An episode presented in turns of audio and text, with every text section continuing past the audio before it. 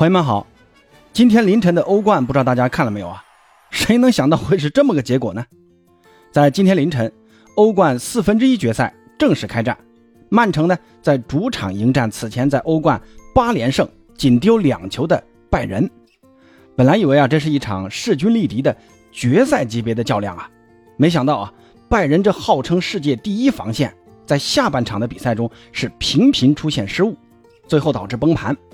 罗德里呢，在上半场第二十七分钟缓开了穆西亚拉，然后其左脚兜射，打出一道无解的弧线式接波，直挂球门死角。索莫呢也是鞭长莫及。上半场曼城一比零领先。那到了下半场，鉴于上半场啊拜仁在两个边路无法打开局面，那图赫尔在下半场就改变策略啊，改起了远射。那下半场开场前十五分钟，拜仁是主导了攻势。但他们多次的远射，要么是被封堵，要么呢就是被门将埃德森扑出，都是无功而返。那曼城在扛住拜仁的三板斧之后啊，再次控制了场上的局面。在第七十分钟，于帕梅卡诺在后场玩火，居然想在格拉利什面前玩过人呐！结果呢，被格拉利什抢断后，用脚后跟磕给了后插上的哈兰德。哈兰德接球之后，先是趟了一步啊。然后就掉向了右侧的后点，那 B 席是拍马赶到，头球破门，帮助曼城主场二比零领先。那仅仅又过了六分钟，替补上场的阿尔瓦雷斯在右侧四十五度斜吊禁区，本场发挥极其出色的后腰斯通斯扛住拜仁后卫帕瓦尔的贴身盯防，抢到这个球的落点，然后头球点给禁区的哈兰德。那哈兰德在无人盯防的情况下，用左脚。凌空垫射破门，最终帮助曼城在主场三球完胜拜仁。那这个比分啊，可以说基本上也让次回合失去了悬念。那本期节目呢，呃，八哥还是来谈一谈对这场比赛的一点简单的看法。比赛过程我就不再说了啊，刚才那几个金球基本上就是全场的一个呃精彩的发挥。那这场比赛瓜迪奥拉的球队到底赢在哪儿呢？咱们来看一看啊。首先在阵型安排上。瓜迪奥拉这次是排出在英超赛场试验很久的三二四幺阵型，哈兰德是单箭头突前，后面呢是四中场，格拉利什和 B 席拉边，金多安和德布劳内双前腰组织进攻，罗德里和斯通斯组成双后腰，其中斯通斯呃是作为一名中卫出身的啊，那这次呢是位置前提打起了后腰，也就是现在俗称的腰位。那在持球的时候呢，他的位置前提是后腰；在退守的时候呢，斯通斯又可以填到中卫位置去参与禁区的防守。那这个创新啊，可以说是瓜迪奥拉本赛季最大的一个创举了。我个人觉得这个比西班牙国家队让罗德里这个后腰去打中卫啊，我认为要更具有创新性。目前呢，哈维好像也有意要把队内的中卫加西亚改造成后腰啊，我觉得这个可以跟瓜迪奥拉多学习学习。那斯通斯这场比赛啊，最后呢也被评为全场的 MVP，他呢，呃是送上了一次助攻，哈兰德进的那个球啊，就是他在禁区的那个头球回点。斯通斯在本场比赛的跑动非常的积极啊，从他的这个整个的活动热图来看，他基本上涵盖了球场的整个中路。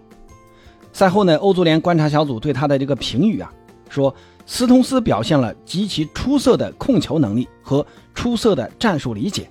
能够在有球和无球状态下做出正确的选位，那从这个评价来看啊，我觉得已经是非常高了啊。虽然斯通斯的数据可能不咋地，只有百分之八十的传球成功率啊，但是呢，他的位置感和跑位啊，确实做得非常好。同时啊，曼城的这三名中卫啊，全都是战神级的发挥啊。那这个呢，也是相比拜仁的于帕梅卡诺而言的，曼城的阿坎吉。鲁本·迪亚斯和阿克这三名首发中卫可以说是完全限制住了拜仁的几大攻击手。拜仁在上半场的这个边路突破啊，我印象中呢就只有一次啊，当时好像是萨内啊在左侧过掉了阿坎吉，这阿坎吉是倒地铲球，没有铲到这个球，被萨内给突过去了。但就这一次啊，其他时候拜仁的这个边路进攻基本上都被限制了。而在下半场呢，拜仁改打的一个远射啊。那拜仁的这几次远射，要么是被防守球员封堵了，要么呢就是被门将埃德森给扑住了。所以说，曼城的这条防线可以说是完全遏制住了拜仁的进攻。那全场比赛拜仁真正意义上的绝对机会并不多。最好的一次机会是下半场刚开场没多久，穆夏拉有一次直塞，萨内呢后插上拿球就打，但呢还是被埃德森侧身扑出去了。可以说啊，整场比赛瓜迪奥拉的这次整活成功了，一个是斯通斯的这个腰位的布置，另一个就是下半场的这个换人。当时呢，德布劳内好像有点轻伤啊，然后瓜迪奥拉就把他呃换下去了，换上了前锋阿尔瓦雷斯。阿尔瓦雷斯的上阵让曼城的进攻更具效率。哈兰德的这个进球呢，就是来源于阿尔瓦雷斯在右侧的这个斜传禁区。那之后呢，阿尔瓦雷斯还有一次呃非常有威胁的头球攻门。可以说这场比赛，瓜迪奥拉在和图赫尔的斗法中是取得了完胜。那除了主教练的层面，在球员层面呢？曼城这边，格拉利什的这个发挥也很出色。全场比赛，格拉利什是送出了四次的关键传球，传球成功率是高达百分之八十五。那作为一名边锋啊，这个数据就很恐怖了啊！基本上你给到他的球，他都不会丢，要么呢他就能造你的犯规。你看这场比赛，他就有三次被犯规啊。那要么呢就能把球安全的送到队友的脚下，不会让这次进攻中断。因为前场丢失球权，很可能就会让对手打反击啊，所以说边锋对于球权的把握也是非常关键的。在这一点啊，格拉利什是做的非常的出色的。而另一侧的 B 席这场比赛同样也是神级发挥啊，在进攻上他是拿到了一球一助的 MVP 级的表现，而且呢他在防守端呢，尤其是在前场的反抢方面，可以说是做的堪称完美。全场 B 席有八次抢断。是全场最高的，拜仁下半场在后场的这个出球啊，都一度存在问题。这个呢，也是包括 B 席在内的所有曼城前场球员执行就地反抢非常到位的一个结果。B 席在下半场还有一次在拜仁的右侧禁区连续突破过人，虽然一度被拜仁把球权抢走了，但是 B 席呢还是积极的给反抢了回来，然后把球捅给了斯通斯。结果呢，斯通斯的那个打门稍稍偏出了。那这个也看出啊。B 席在本场比赛的这个球感呢，非常的好。那最后呢，还是要说一说另外的两名进球功臣，罗德里和哈兰德。罗德里的那脚左脚兜射啊，真的是天外飞仙啊，打得太漂亮了，绝对的死角。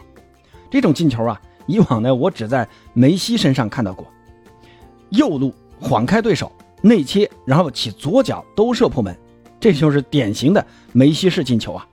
哈兰德呢？这次是真正起到了中锋的作用。虽然在逼抢方面做的不如阿尔瓦雷斯，但是哈兰德在门前的作用啊，还是能很好的牵制住拜仁的防守球员。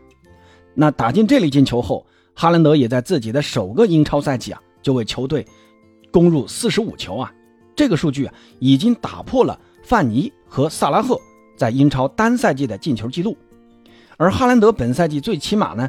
呃，算上足总杯联赛和欧冠啊，最起码最起码还有十一场比赛要打，所以说这个记录注定呢是要被哈兰德继续刷新的，而且呢，这个进球也是哈兰德在欧冠的第三十四粒进球。哈兰德达成这一成就啊，总共才用了二十六场比赛，而第二名呢，范尼是用了三十九场，第三名的梅西则用了五十四场，可以想见啊。哈兰德是怎么样一个恐怖的进球机器啊？那说完曼城的赢球，那咱们再来看一看拜仁这边的输球。呃，照我看啊，拜仁的这个问题还是比较大的。那这次呢，他们的中锋舒波莫廷的受伤，让主教练图赫尔在锋线上没有多少的选择了啊。中锋位置呢，最后选择了格纳布里。格纳布里的这个发挥真的说是，哎呀，一言难尽啊。因为作为一个中锋啊，全场你踢了八十分钟。结果连一脚射门都没有，而且呢，在前场还有十三次丢失球权。那这个表现，我我我很难相信他在拜仁这样的球队啊还能首发，还能踢这么长时间。我觉得格纳布里啊还是更适合打边锋啊，让他去持球去突破，可能啊比在中路吃饼要更好。我个人觉得这场比赛上马内啊比上格纳布里要更好。虽然马内呢受伤回来之后这几场比赛的状态并不怎么好啊。但毕竟啊，马内还是有一定的支点作用的，在边路打不开状况的情况下，马内的这个背身支点作用还是可以让拜仁在中路做做文章的。谁能想到呢？图赫尔最后是这么安排的。那下半场啊，呃，拜仁出了几次外围的远射啊，几乎很难给曼城的防线制造什么威胁。那拜仁除了进攻端有问题，同时呢，他们的这条防线呢也一下子变得脆弱起来。最显著的就是以前最稳的一环中卫于帕梅卡诺。于帕在下半场啊，给我感觉就像喝醉酒了一样啊，做出的这个决定啊，都是那种昏头昏脑的。你看到格拉利什在你就在你跟前，你还要往他跟前带球，带的时候还带那么大，然后被格拉利什给抢断了，这也导致了呃拜仁的第二个丢球。随后呢，他又出现多次传球失误，给了对方的呃角球机会。那这些低级失误啊，对于拜仁这样的首发球员来说，真的你很难想象啊。另外呢，哈兰德的那个进球，于帕就压根没在哈兰德的身边来盯防。之前呢，呃，于帕梅卡诺防这个顶级中锋其实是有一手的。你看打巴萨那场比赛，就把莱万防的是一点脾气都没有。这一场呢，真的是感觉他的发挥是有点莫名其妙啊。要不是拜仁门将索莫比较牛叉的话，这场比赛拜仁恐怕不止丢这三个球啊。而且更诡异的是啊，于帕在下半场这种灾难性的发挥啊。主教练图赫尔居然一直让他留在场上，没给他换下去。这个呢，我就有点搞不懂啊，到底是他没发现呢，还是有别的什么原因啊？那在客场呢，拜仁是丢了三个球，即便啊，拜仁下周是回到主场，我估计也很难扳回来了。那这样啊，短短的十天时间，拜仁先是丢了德国杯，那这次呢，基本上也算是丢了欧冠。这一切啊。都是在换掉纳格尔斯曼，让图赫尔上任之后发生的事儿。那八哥说这个话啊，不是说我要质疑图赫尔，图赫尔的能力不用质疑的。那我想说的是，在赛季冲冠的这个关键时刻，而且这个拜仁球队的这个成绩啊，也并不是很差的情况下，拜仁的高层为什么要这么着急换掉纳格尔斯曼呢？起码在我感觉啊，纳格尔斯曼带队打欧冠的这个成绩不算太差。而且呢，纳格尔斯曼的这个战术调整能力还是可以的。论整活啊，瓜迪奥拉是全欧洲第一。那如果纳格尔斯曼说第三呢，也没人敢说第二的。而且拜仁的球员在新教练来了之后啊，也需要重新熟悉战术，教练呢也需要重新认识球员。这个临场指挥的时候，也需要根据球员的特点来进行调整。但如果底下球员的特点，主教练都还没怎么摸清楚。你说让主教练怎么调整呢？这个在于帕梅卡诺身上就已经能体现出来了。那如果下周啊，拜仁真的在主场出局了，谁该为此负责呢？是球员还是主帅，还是高层呢？这个呢，八哥也说不上来啊。希望听到这儿的朋友们可以来谈一谈你自己的观点。好了，今天呢就聊到这儿，咱们下期再见。